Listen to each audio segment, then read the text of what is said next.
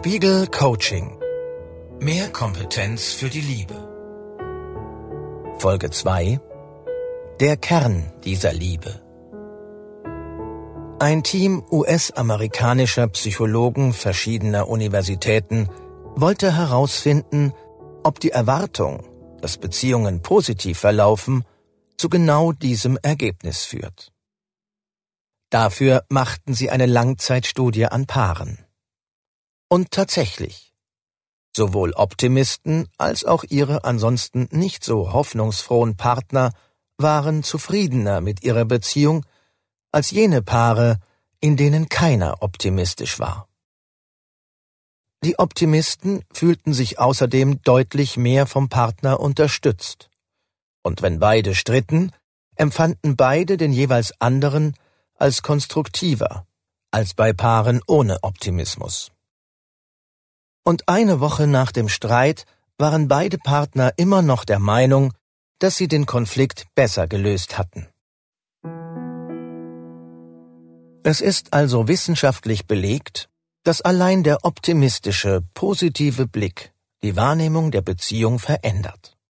Anders gesagt, für wen das Glas immer halb voll ist und nicht halb leer, der erlebt das Geschehen als positiver. Deshalb haben sie in der ersten Folge dieses Coachings gezielt auf die Plusseite ihrer Beziehung geschaut und sich klargemacht, was sie eigentlich zusammen alles gut können. Da dieser wohlwollende und liebevolle Blick auf alles, was die Liebe ausmacht, für eine langfristige Partnerschaft so enorm wichtig ist, werden wir ihn nun weiter einüben. Der Berliner Paartherapeut Holger Kunze, der dieses Coaching entwickelt hat, erlebt in seiner Praxis häufig Paare, die in sehr verfahrenen Situationen stecken, oft keine Chance mehr für die Liebe sehen.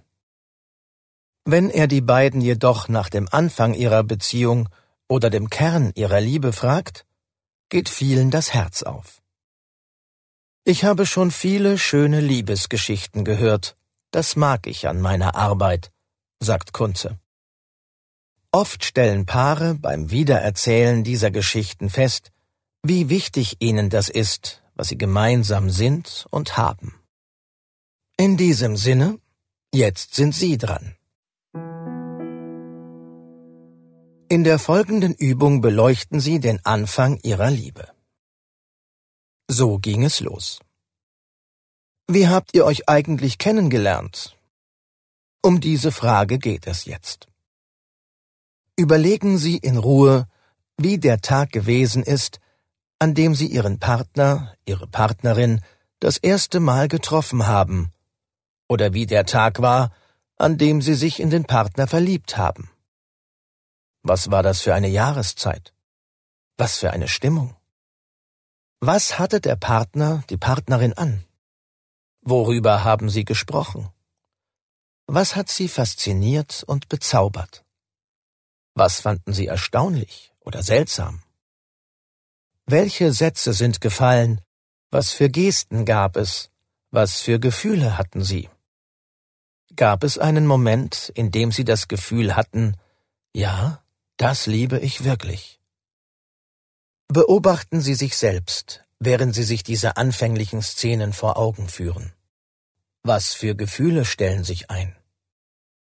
Können Sie die Faszination von damals wieder spüren? Die Passung, die Sie beide hatten und haben. Die Besonderheit dieser Person, mit der Sie zusammen sind. Lassen Sie sich auf diese Sicht nun ganz offen ein, auch wenn Sie denken, ja, wenn ich damals schon gewusst hätte, dass diese Ruhe, dieser Charme nicht nur Vorteile hat. Wiederholen Sie, was Sie damals dachten, und versuchen Sie zu spüren, was Sie damals fühlten. Und versuchen Sie, diese Qualität wieder mehr in Ihren Alltag zu bringen. Wichtig ist, wenn Sie versuchen, sich wieder mehr auf das Besondere Ihrer Verbindung zu fokussieren und sich an dieser auch zu erfreuen, verändert sich oft etwas in der Grundstimmung. Meist wird man sanfter und kooperativer. Streits werden weniger hart ausgetragen. Probieren Sie es aus. Selbst wenn Sie gerade das Gefühl haben, dass Sie Ihrem Partner diesen positiven Blick nicht gönnen oder dafür zu verletzt oder verärgert sind. Falls Sie ohnehin eine ganz gute Phase haben, können Sie mit dieser Übung die Wertschätzung für Ihre Beziehung steigern. Die Übung, den Kern der Liebe zu spüren, geht tief. Falls Ihnen das gerade zu viel ist, weil Sie sich mit Ihrer Beziehung nicht sicher sind, besinnen Sie sich noch einmal auf die Ressourcen und Stärken aus der ersten Folge. Das ist schon viel. Sicherlich haben Sie Freundinnen und Freunde, also Menschen, mit denen Sie über alles sprechen können.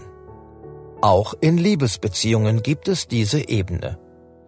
Warum sie so wichtig ist, darum geht es in der nächsten Folge des Coachings. Spiegel Coaching. Mehr Kompetenz für die Liebe.